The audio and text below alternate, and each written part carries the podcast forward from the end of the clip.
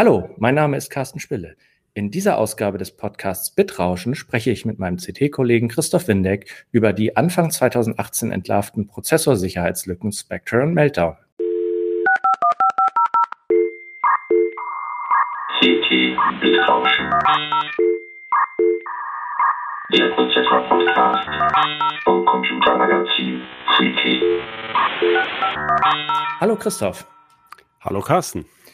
Du hast dich ja schon Anfang 2018 mit dem Thema beschäftigt und generell mit Sicherheitslücken auch schon etwas vorher, nicht wahr? Nee.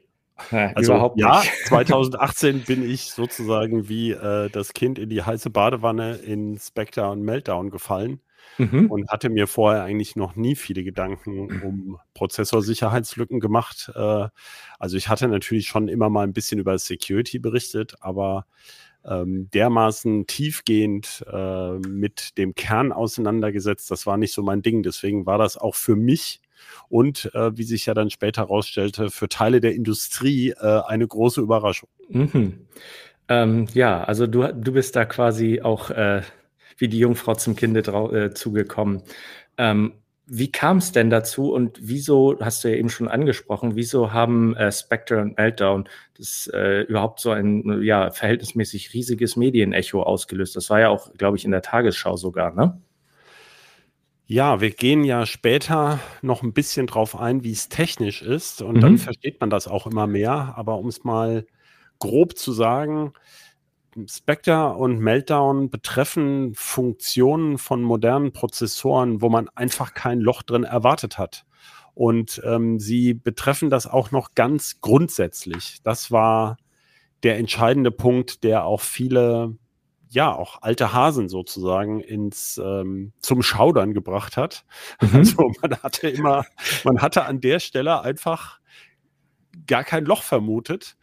Und ähm, das, ich habe es am Anfang auch gar nicht verstanden. An welcher Stelle war denn das? Kannst du das schon mal vorab ganz Nee, das, kurz? Ja, gut. Also Ga- nur ganz um- kurz, wir erklären es dann später Name genauer. Spectre, ähm, der ist nicht etwa von dem James Bond abgeleitet, sondern das steht ja so ein bisschen für Geist Mhm. und äh, verweist auf Sp- Speculative Execution, also spekulative Ausführung.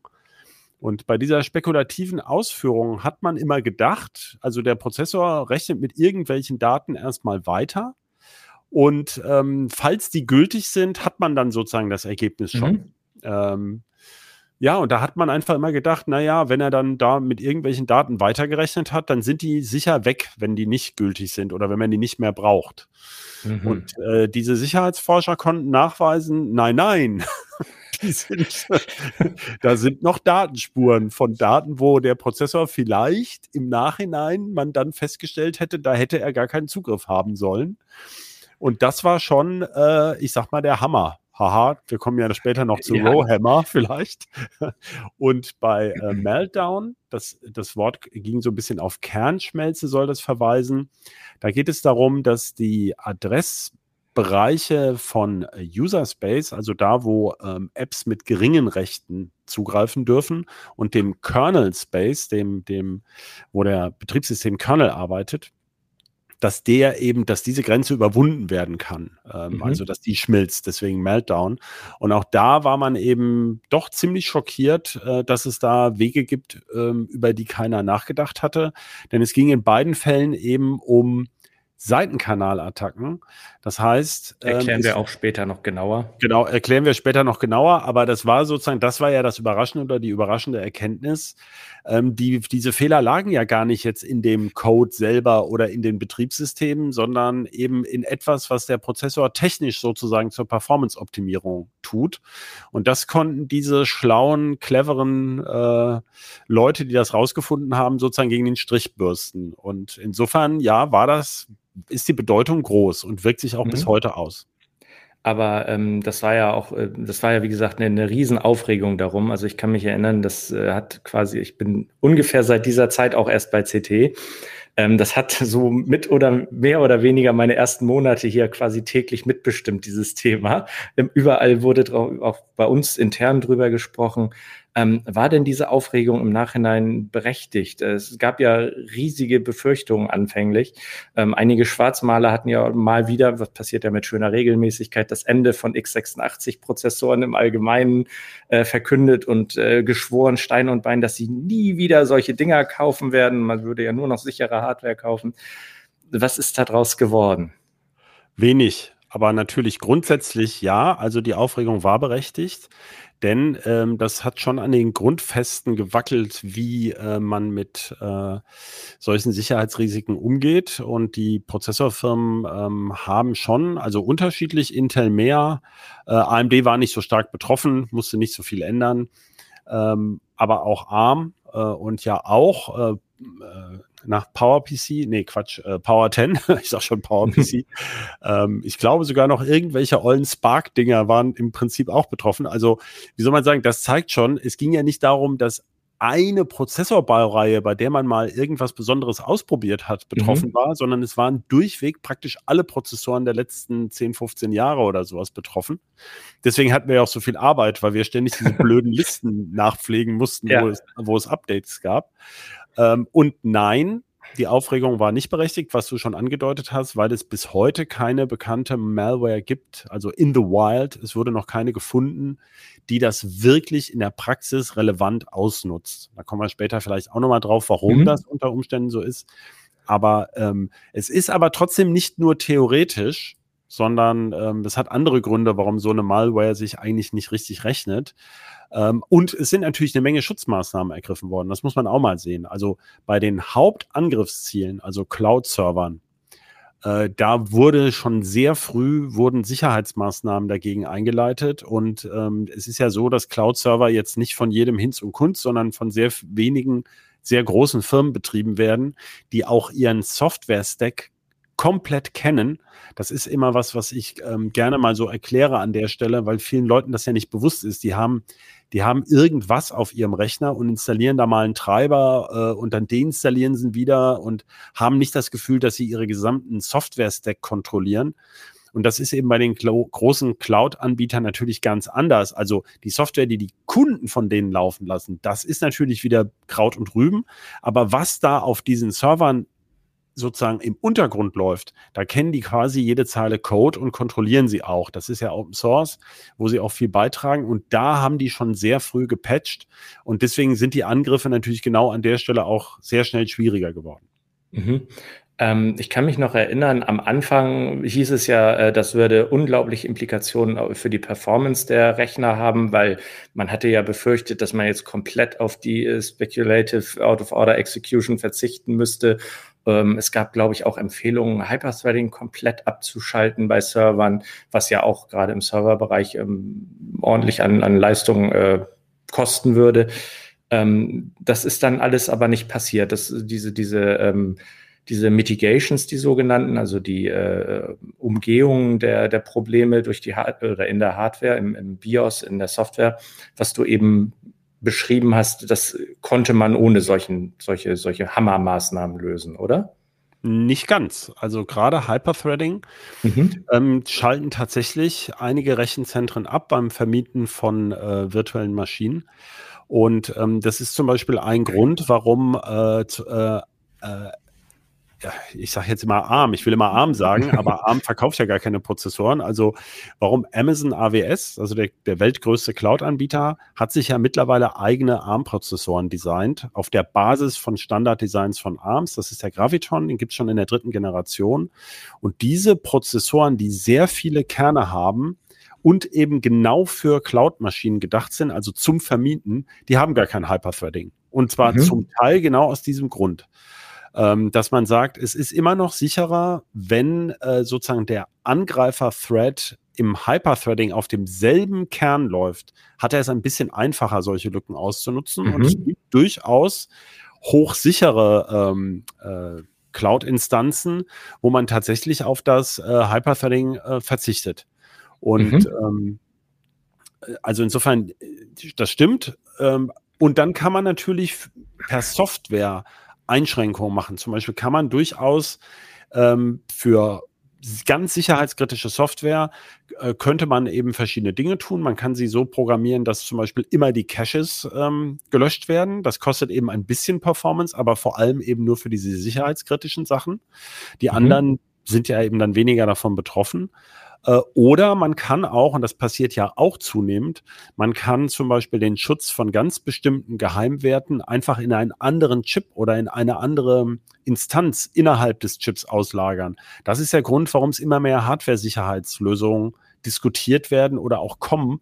Also Trusted Platform Module, äh, TPM kennt man von, von Windows-Rechnern auch, aber jetzt eben auch Microsoft Pluton und äh, die großen Cloud-Anbieter haben sowieso schon lange äh, eigene Krypto-Chips, die sie da einsetzen, sodass eben bestimmte ich sag mal, eine Root of Trust, deswegen heißt das ja auch so, dass die also außerhalb der Reichweite von Malware liegt. Also da mhm. gibt es schon mehrere Methoden und manche schränken die Performance ein wenig ein, aber die Performance-Einbußen waren geringer als gedacht oder beziehungsweise sagen wir es mal andersrum.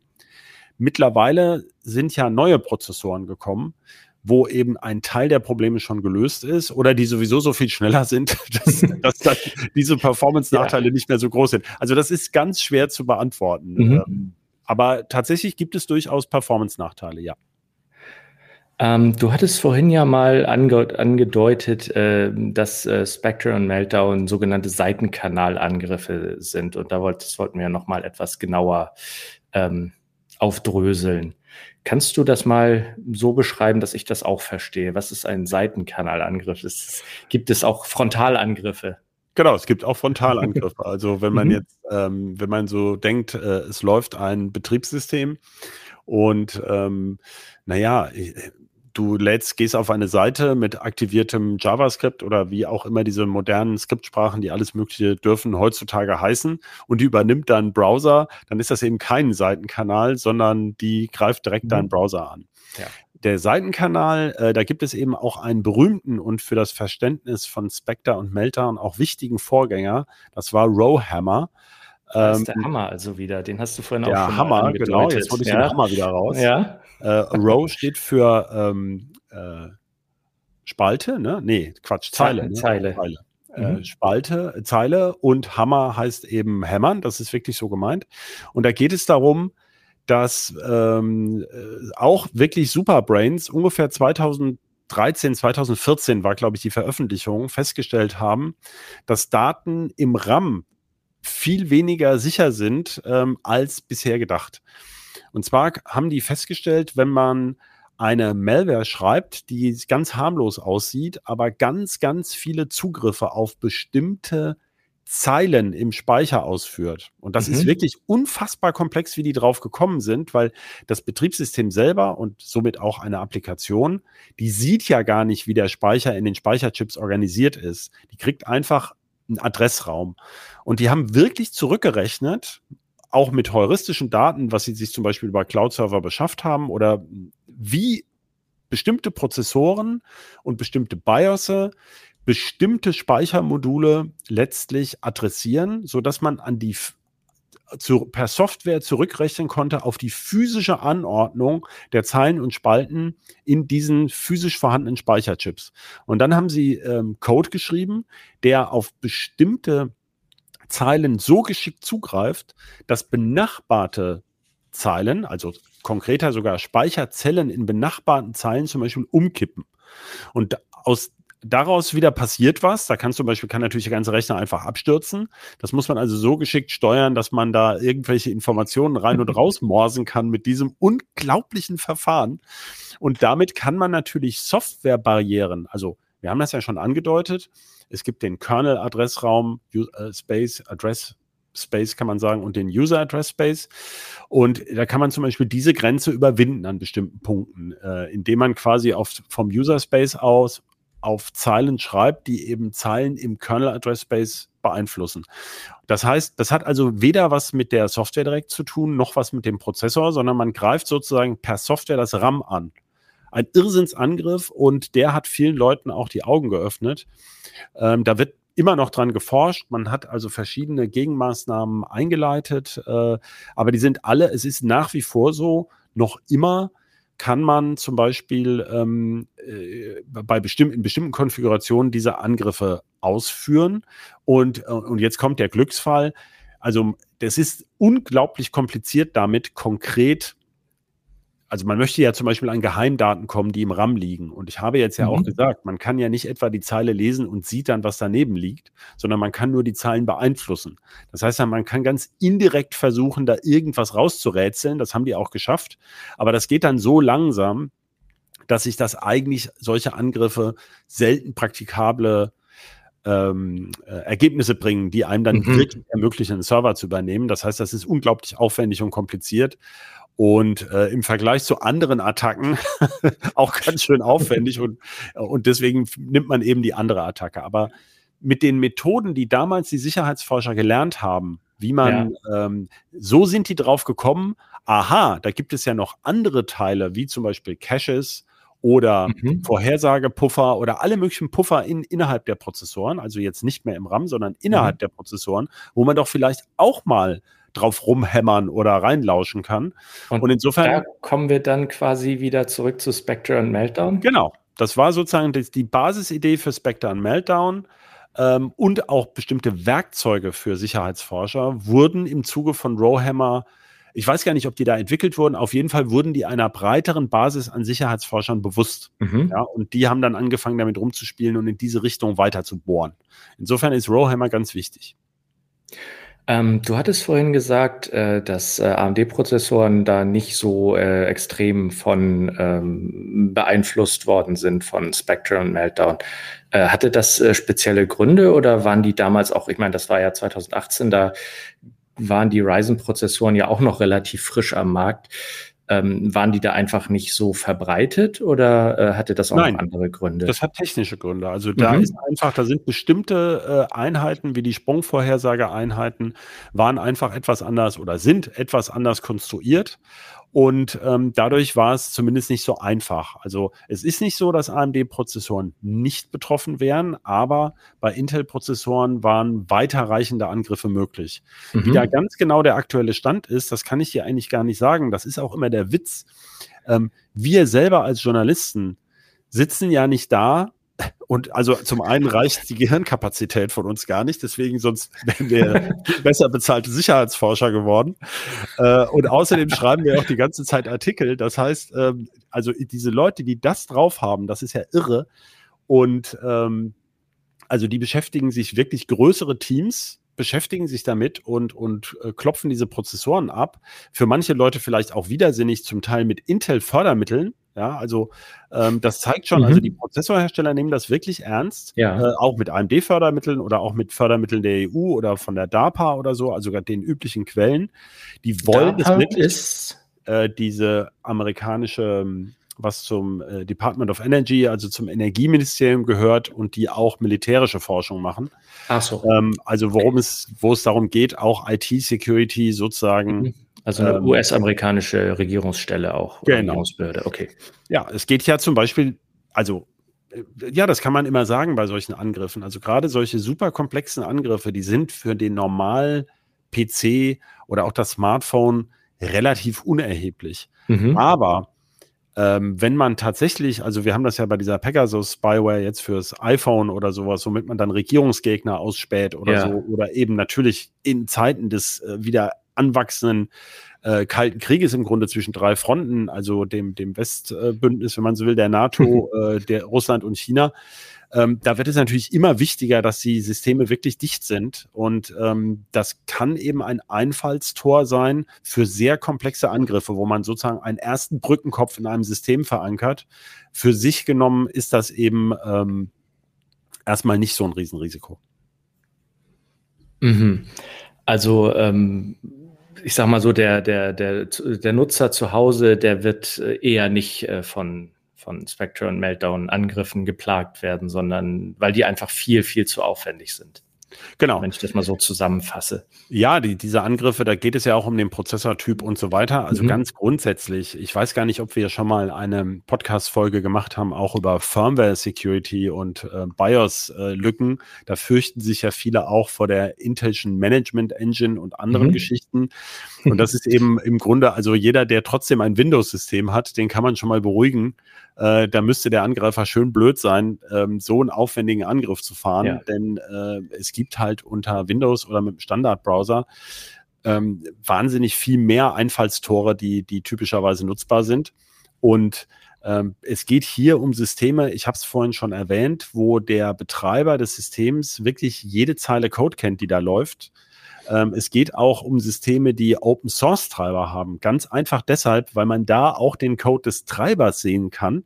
Das ist vielen Leuten gar nicht bewusst, dass das einer der Witze an Open Source ist, ähm, dass eben auch jeder einzelne Treiber da in einer Code-Review mal war und nicht irgendein, ähm, ich sage jetzt mal, taiwanischer Webcam-Hersteller äh, irgendeinen siebenmal von, von Windows 7 auf bis Windows 11 mühsam hochgepatchten äh, Treiber bereitstellt wo weiß Gott was drin stecken kann und, und, und. Und wo natürlich die Basismaßnahmen, also äh, Passwörter für alles Mögliche, für den Zugriff aufs BIOS-Setup, für, den für das Booten des Rechners, ein Trusted Platform-Modul, wo das alles schon initialisiert ist, mhm. dann bedeuten solche Seitenkanalangriffe, also im Klartext, ich habe noch gar nicht Klartext Linux gesagt, also, also Linux läuft dann da oder, oder BSD oder sowas, dann ist äh, Spectre und Meltdown ein zusätzliches Risiko. Oder auch so eine, so eine Firmware-Backdoor, die man ganz mühsam sich in das System hacken muss ähm, für einen klassischen Windows-PC mit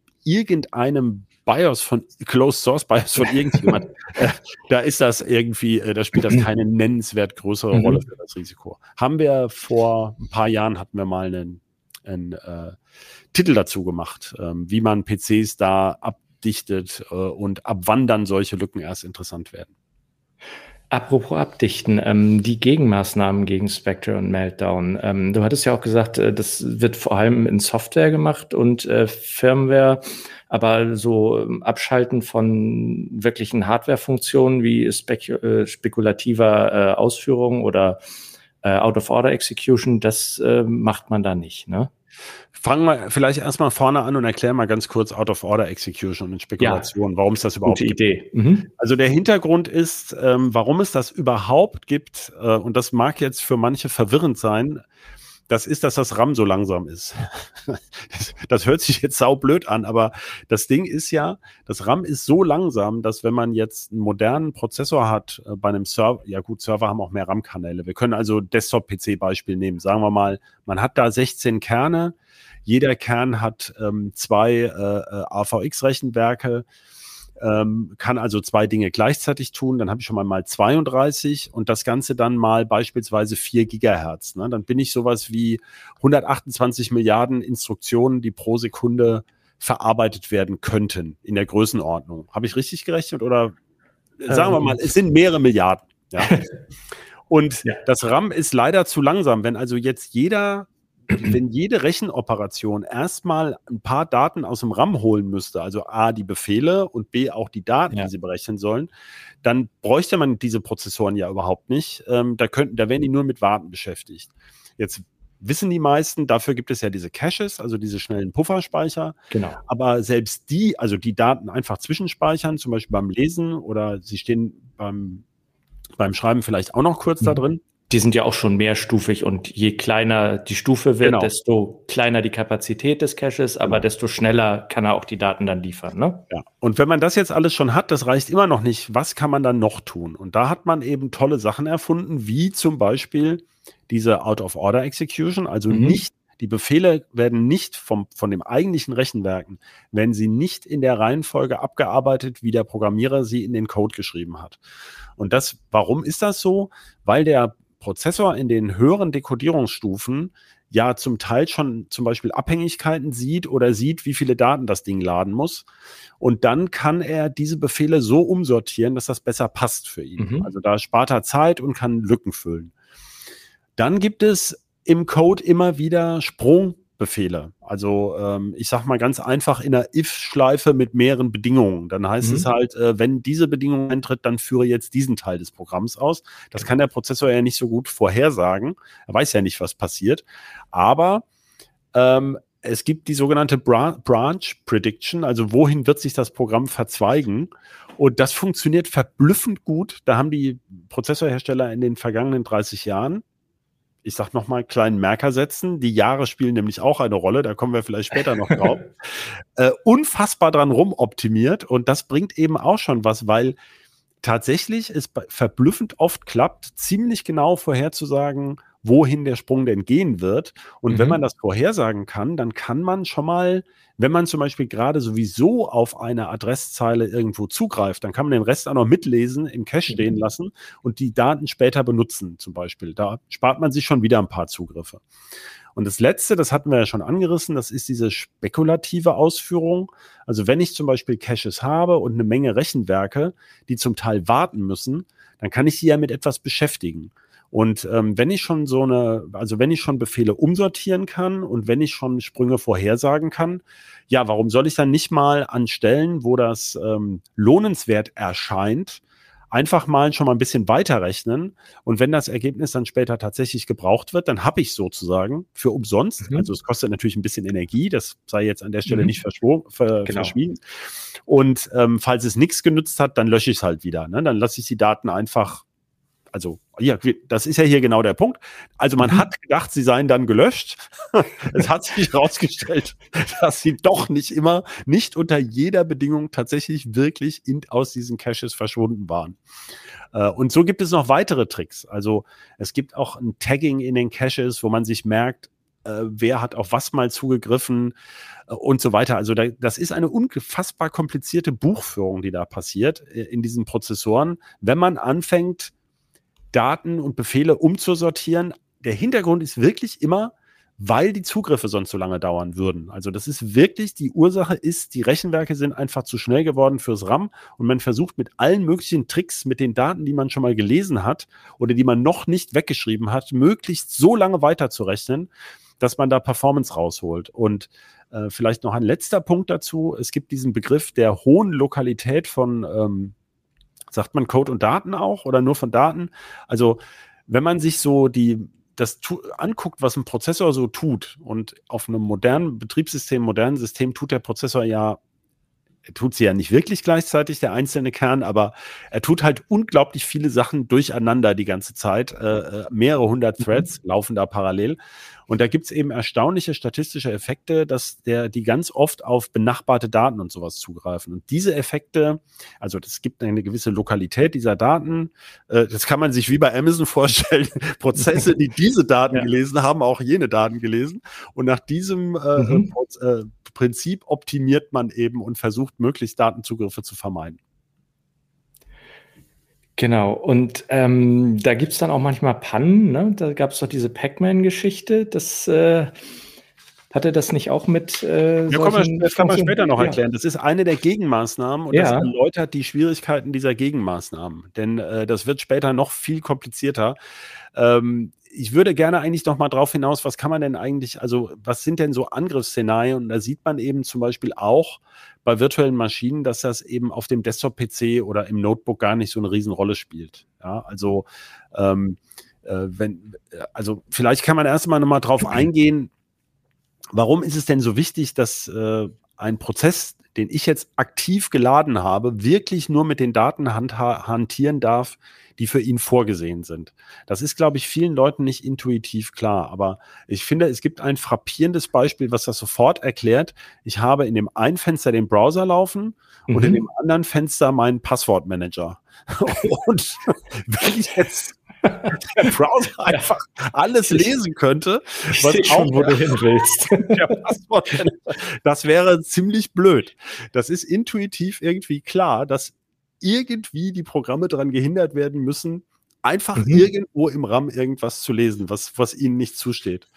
Und ähm, das Gegenbeispiel, wo man eben sieht, dass das auf dem Privat-PC doch nicht so tragisch ist, ist eben, wenn man sich vorstellt, auf so einem Server in so einem Cloud-Rechenzentrum, der, äh, ich sag jetzt mal, 128, naja, was, was, wo sind wir denn vielleicht realistischer? Doch 100 Prozessorkerne, 128 gibt es ja schon lange und 4 Terabyte RAM hat, ähm, wo dann eben, was weiß ich, 120 verschiedene VMs oder, oder Container oder sowas laufen. Und das wäre die ja die eigentlich alle komplett voneinander getrennt sein genau, sollten, die zum weil, Beispiel weil sie auf verschiedenen- verschiedenen Firmen gehören. Genau, verschiedene Ja, Kunden haben die gerade gemietet. Ja, Mhm. die, arbeiten jetzt tatsächlich im selben RAM.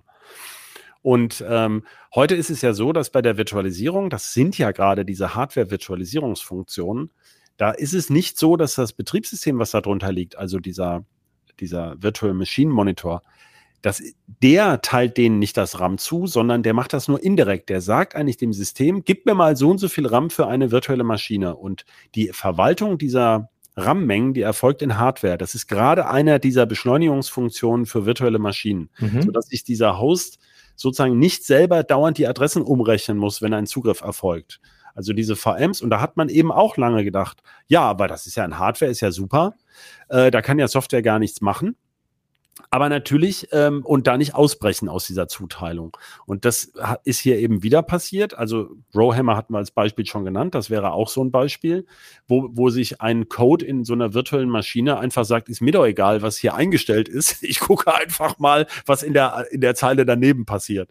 Und äh, so ähnlich wäre es bei Spectre oder Meltdown eben auch. Man guckt eben über diese spekulative Ausführung, rutscht man immer so weiter in andere RAM-Bereiche Mhm. und ähm, kann dann zum Beispiel theoretisch aus einer anderen virtuellen Maschine einfach irgendwelches RAM auslesen. Und ähm, jetzt würde man ja zu Recht, wenn man sich das so bildlich vorstellt, vorstellen, ja, aber woher weiß man denn jetzt, wo der, der Kryptoschlüssel steht, den ich klauen will? Ja, das weiß Mhm. man halt nicht. Und deswegen dauern diese Angriffe auch stundenlang. Der muss also quasi äh, spekulativ jetzt ewig RAM auslesen, bis er mal auf so ein Geheimnis kommt. Ähm, äh, und ähm, das muss er ja auch noch erkennen, also äh, was da eigentlich passiert. Also das ist schon tatsächlich ein komplexer Angriff. Aber worauf ich hinaus wollte, ist, dass es illustriert, naja, ich habe ja auf meinem Privat-PC gar nicht verschiedene VMs normalerweise laufen, wo in einer vielleicht ein Geheimnis steht, was nicht nur jetzt mein äh, Bankkonto von einer Person irgendwie kodiert, sondern die wollen natürlich, also diese Angriffe sind für viel spektakulärere Ziele gedacht. ja. Ähm, äh, und das illustriert auch so ein bisschen, äh, warum man sich da als Privatmensch nicht so fürchten muss. Und Mhm. warum auch die Schutzmaßnahmen für Privat-PCs einfach nicht so aufwendig sein müssen. Da würde man ganz anders rangehen und sagen, ja, dann schütze ich doch vor allem den Passwortmanager. Und genau das passiert zum Beispiel auch. Ne? Der wird dann Mhm. sicherer programmiert. Und wenn man jetzt äh, quasi äh, einen aktuellen PC nimmt und aktuelle Software, äh, Passwortmanager, aktuelle Versionen, sind dann diese Probleme gelöst oder muss man immer noch aufpassen? Mal angenommen, man würde aus welchen Gründen auch immer und allen Widrigkeiten zum Trotz das Ziel von solchen Angriffen. Also, das kann ich dir gar nicht genau im Detail sagen. Wie gesagt, ich bin kein Sicherheitsforscher, Mhm. aber grundsätzlich ist es schon so. Zum einen gab es ja diese berühmten Microcode-Updates für die ganzen Prozessoren. Da haben AMD und Intel, insbesondere aber Intel, die waren da echt im Stress. Ähm, zu Recht, also sie haben es ja auch verbockt äh, letztlich. genau, kein Äh, Mitleid. Genau, kein Mitleid. Also über Microcode-Update kann man Befehle herstellen oder patchen. Dafür waren die eigentlich mal gedacht, diese Microcode-Updates. Eben in Microcode, den der Prozessor ausführt, kann man quasi Befehle oder einen, einen vermeintlichen Hardware-Befehl herstellen, den es vorher gar nicht gibt. Und da wurden den Prozessoren bestimmte Schutzbefehle nachgerüstet, Mhm. die dann die Software nutzen konnte, zum Beispiel das Betriebssystem. Äh, bei Linux ist das transparent, bei äh, Microsoft wurde das eben in den, ähm, in den Updates äh, gemacht, um eben de, die RAM-Verwaltung abzuschotten oder auch die Speicherzuteilung für Prozesse äh, zu verbessern, zu optimieren und dafür zu sorgen, ähm, dass diese Sachen eben noch schwerer ausnutzbar sind. Das ist das eine. Und ähm, für Programmierer sicherheitskritische Anwendungen, da gibt es eben ähm, auch Programmiererhinweise, also sowohl AMD als auch Intel, äh, als auch ARM übrigens, haben solche Broschüren quasi rausgegeben, also natürlich nicht als Heftchen, sondern als PDF. Aber da Mhm. steht drin, wie programmiere ich sicherheitskritische Abschnitte, so dass eben diese, der spekulative, also der, der Zugriff über solche Lücken schwieriger bis unmöglich wird. Äh, und es gibt eben vor allem aber auch, gibt es eben immer mehr Maßnahmen, die dafür sorgen, also das darf man ja auch nicht vergessen, hier geht es ja immer auch um Malware, die erstmal auf das System kommen muss, um diese Lücken auszunutzen. Und auch ja, da wird auch ja in die Nähe von den äh, äh, oder anvisierten Systemen. Ne? Also das reicht ja nicht, wenn sie beim gleichen Hoster läuft, der muss ja auch dann im Idealfall im gleichen Rack-Server laufen. Oder genau, so. das muss ja auf das physische System ja. erstmal genau draufkommen.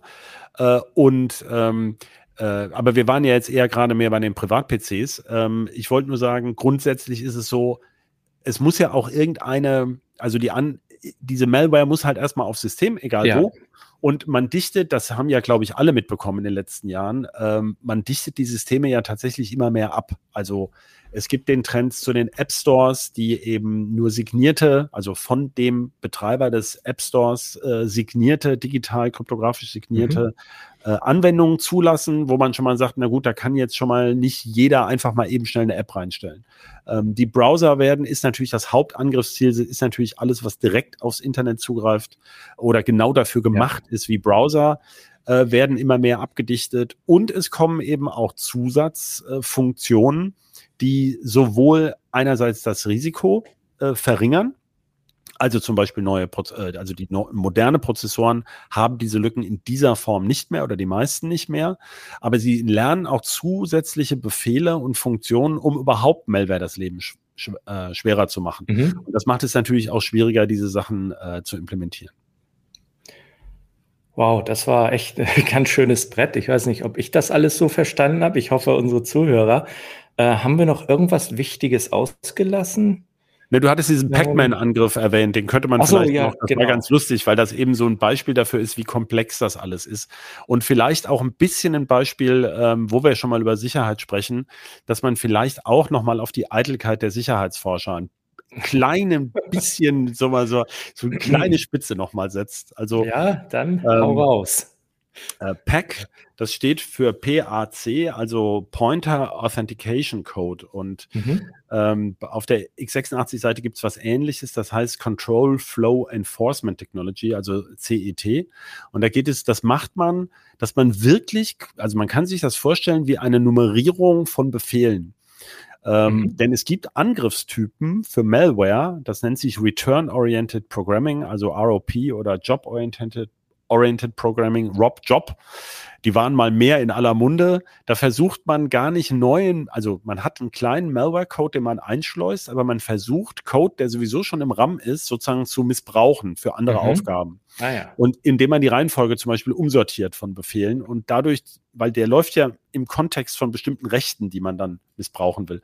Und diese neuen Technologien sollen eben quasi mitzählen, welcher Befehl war schon und so. Und dann so will man eben erkennen, ähm, das ist wahrscheinlich ein missbräuchlicher Zugriff an dieser Stelle. Ja, wenn, mhm. äh, denn man muss ja, wie, wie kann das System, das soll sozusagen lernen, Malware von Goodware zu unterscheiden, zum Beispiel durch die Art der Zugriffe. Und Apple ist da schon relativ weit. Ne? Das, Apple kontrolliert ja sowohl die Hardware als auch die Software und kann eben äh, und auch das Betriebssystem und kann solche Sachen relativ schnell umsetzen. Und die haben eben diese ARM-Funktion Pointer Authentication Code PAC eingebaut, zum Beispiel in den berühmten M1-Prozessor. Mhm. Äh, und das ist aber alles noch mehr oder weniger experimentell. Man kann sich ja vorstellen, um Gottes Willen, was ist das für ein Aufwand? Da muss der ganze Code durch andere Compiler und so weiter und so weiter.